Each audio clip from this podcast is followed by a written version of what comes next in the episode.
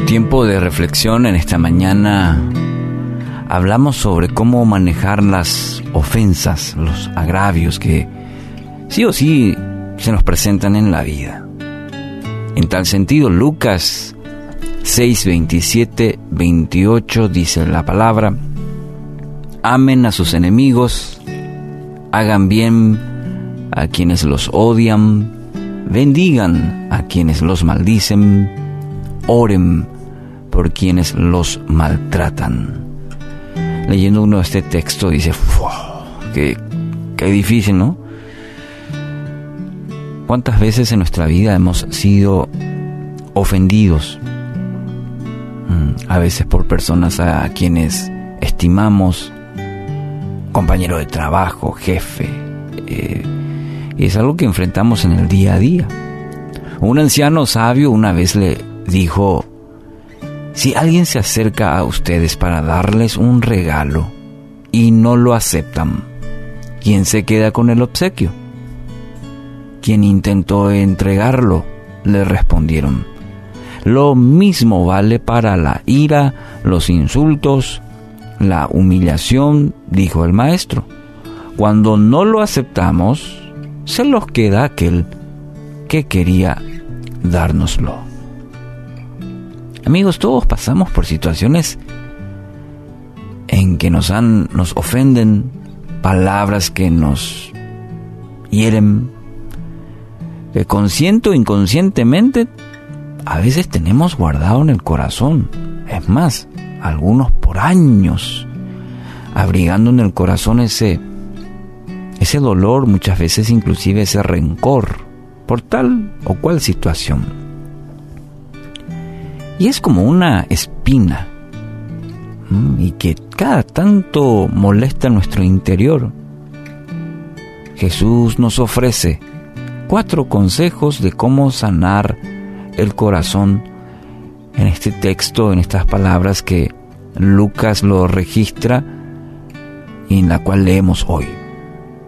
Primero, dice amar a sus enemigos. Bueno, para el, contexto normal del, del mundo, ¿cómo lo ve? Esto es antagónico, es difícil. Jesús amó a todo el mundo, fíjese. Si decimos ser cristianos, amamos, seguimos a Dios, ¿nuestro modelo quién es? Y bueno, si miramos a Jesús, amó a todo el mundo, ¿no? Aunque el mundo estaba en rebelión contra él.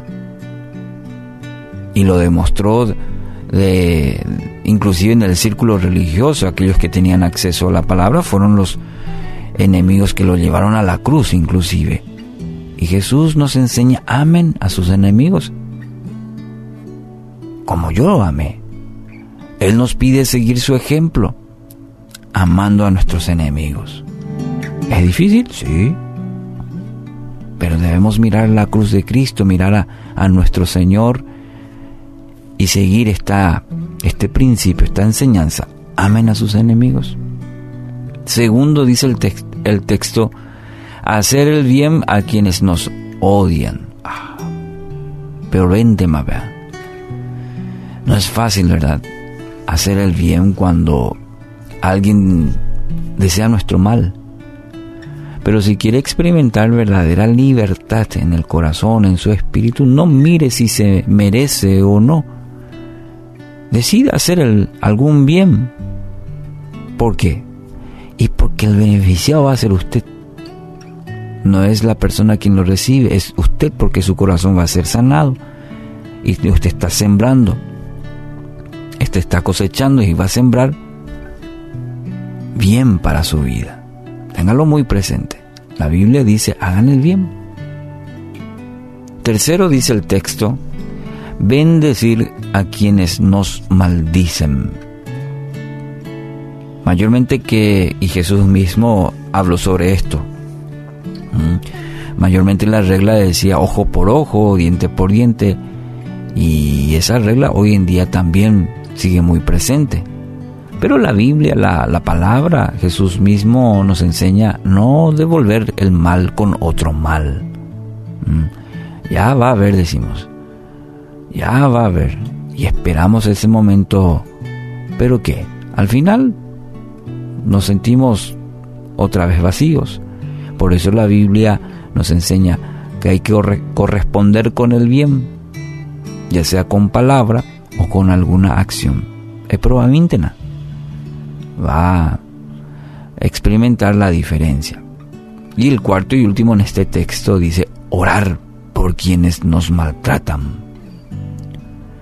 La oración sincera es la que le dará la fuerza, le va a dar la dirección para hacer todo lo anterior.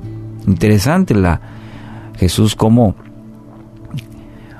crea e, e, esta dirección de cómo amar, de cómo hacer el bien, de cómo bendecir.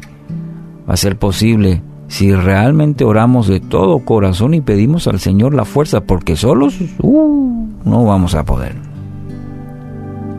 Presenta a Dios todo lo que tenga en su corazón y permita que Él a través de su Espíritu Santo le capacite, tanto para el querer como para el azar. Solo definitivamente no. Mm, en nuestro dulce idioma guaraní, así lento, peaya. Pero su Padre Celestial quiere liberarlo de esa carga. Así que hoy ore, entrega a Dios toda esa carga, quizás que lo aprisiona por tantos años y quiere soltarlo, sea libre hoy de todo enojo, de todo rencor y experimente la libertad que, que Cristo, el Dios de amor, te ofrece en este día por gracia suya, por gracia suya.